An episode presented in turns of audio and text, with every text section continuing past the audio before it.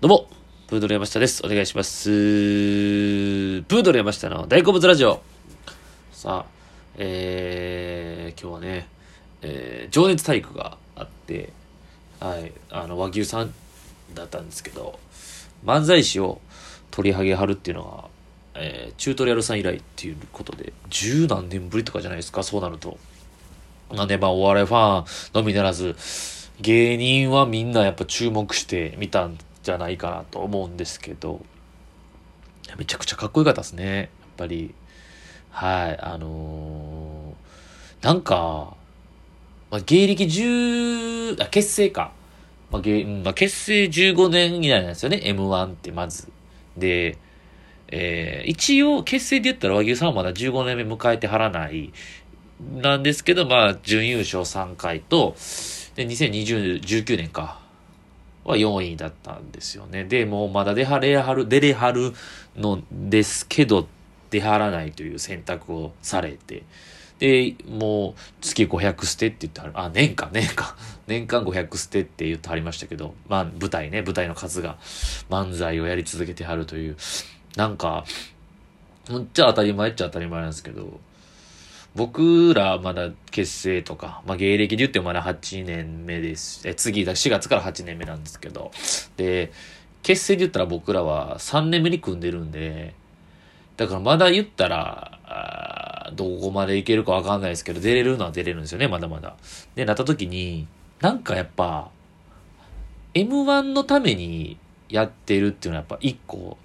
そこはやっぱあると思うんですけど、M1 以外の賞レースであったりとか、まあ、売れ方としては、まあ、これ話長くなりそうですけどね。芸人としての売れ方としてはやっぱ、いろいろ様々な方法があって、もちろん。もうね、いろんな出方、まあ、SNS とか YouTube もありますし、今の時代やったら。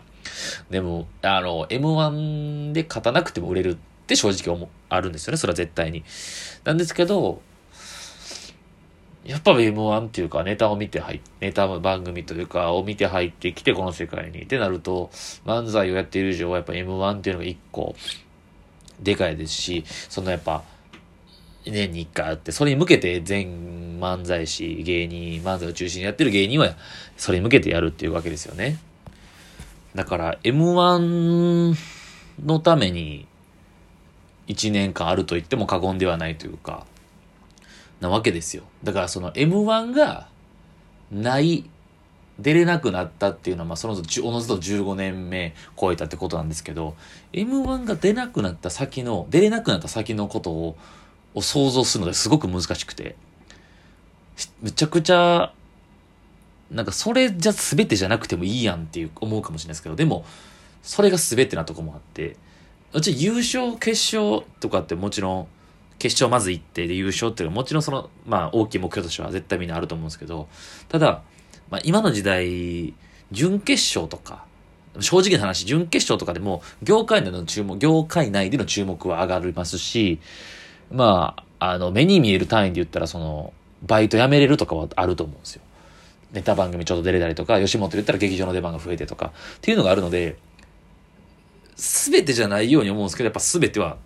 ではあると思うんですよね。結構、ネタを頑張ってる芸人からしたら。僕らもそうなんですけど。っ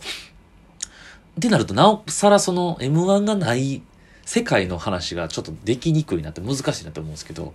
自ら和牛さんは、その M1 がない、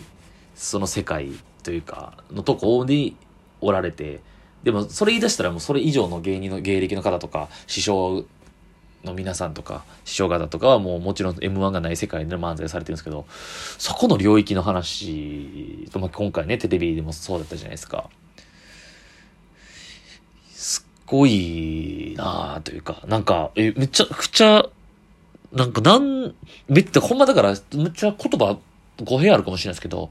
なぜそこまでというか、何のため、何のためにというか、もう、だから話は戻りますけど、僕らはそういう M1 とか賞レースがあってっていうところのためにやってるリズムなんですけど、じゃないんですよね。で、予選っていうね、まあ、土日のね、いっぱいお客さんが、えー観光客の方とか来るところの出番の時も、毎回ネタ変えてとか、極め続けるっていう、その先に何があるのかなって思っちゃうんですけど、じゃない次元のもう、なんかすごい違う世界の漫才師の究極の世界のとこに飛び、なんかもう、入ってはる感じがして、なんか僕がこうやって語るのはすごい言葉が軽くなっちゃう気がしてるんですけど、でも、普段その、劇場とかでもすれ違うぐらいとか、軽く挨拶するぐらいのことしか知らなくて、なんか意外とああいう楽屋の中でのネタ合わせの風景であったりとかって、真剣にネタのこと、ネタのことについて語り合うとこの、コンビ同士で語られるとこってやっぱ上の先輩兄さん方になればなるほど見ることがやっぱ少なくなってくるんですよね。うん、なんか、僕ら若手はなんかわーってこうなんかそう言いますけど、なんかネタの、特にコンビ同士でネタのことをこう、細かい微調整のことを喋ってはるとことかを見ることってもうあんまないので、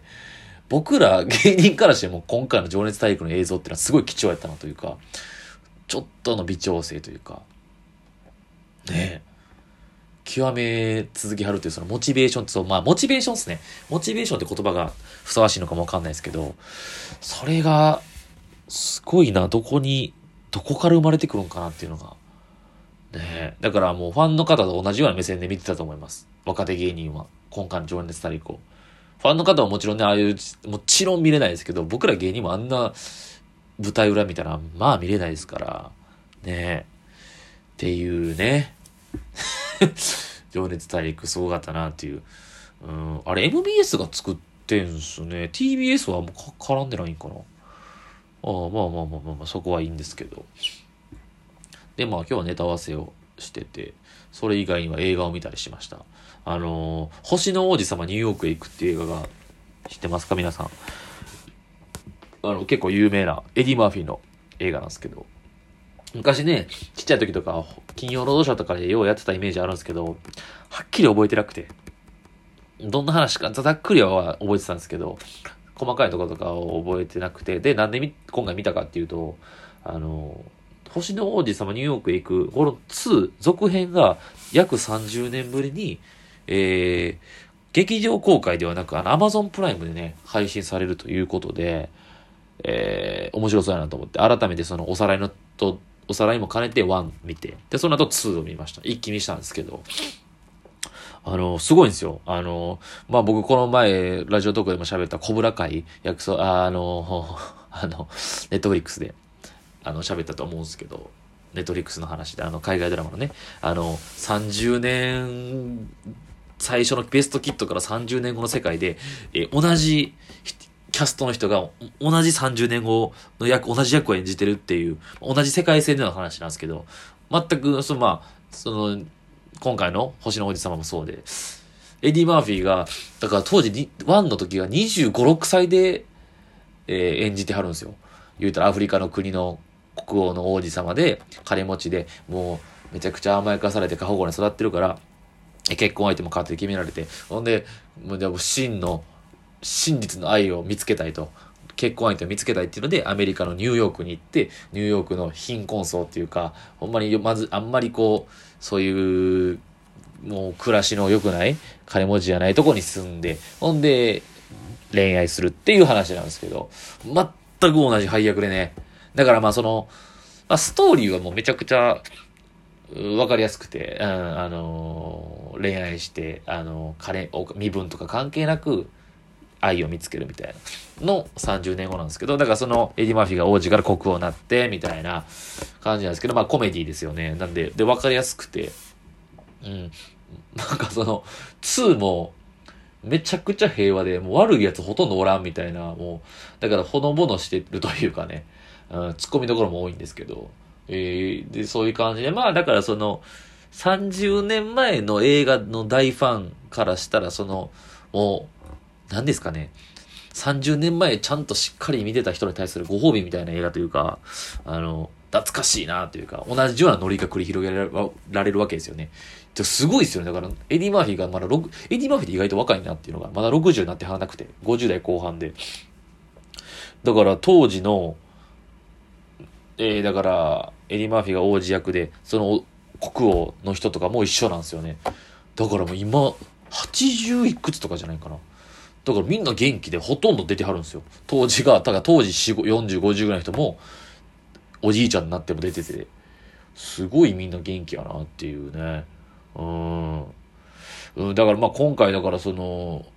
娘が、娘しか生まれてなくて、みたいな、結局、あの、エディ・マーフィーの娘が、国王の娘が、で、後継ぎおらんくて、でも女性が王様になるなんて、みたいなとこの、この辺もやっぱちゃんと、MeToo 運動絡めてくるなという、えー、ジェンダーとこ絡めてくるなっていうのはあったんですかね。うん。まあなんですけど、まあそういう名作映画は見見なくちゃいけないなという感じで、はい、星の王子様、ニューヨークへ行く。星の王子様っていう、あの、何ですかね、有名なあの絵本ですかね、おとぎ話みたいな？あれとは全然違うみたいですけど、だからこの映画を見てるとね、この放題、容題問題があるんですよね。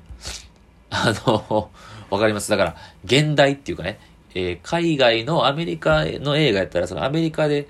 えー、公開されてる時のそのアメリカのタイトルと、日本でその公開された時の日本のタイトル、放題って言われるやつが全然違うんですよね。まあ一緒のやつもあるんですけど。だから日本でヒットさそうと思ったらっていう、そのマーケティング的な意味を考えたら、確かに必要な工夫ではあるんですけど、たまにちょっと残念なやつもあったりとか、星の王子様ニューヨークへ行くっていうね、タイトルなんですけど、えー、ゲイ、だから現代化がカミングツーアメリカですよ。アメリカ来るみたいな。アメリカに来る？かな？全然ちゃいますよね。カミングツーアメリカっていう。ねまあ、とか、全然、なんでそのタイトルしたんやろうなっていう。まあ、なんとなくわかるんですけど、ニュニュアンスは。はい。っていう、まあ、エディ・マーフィー、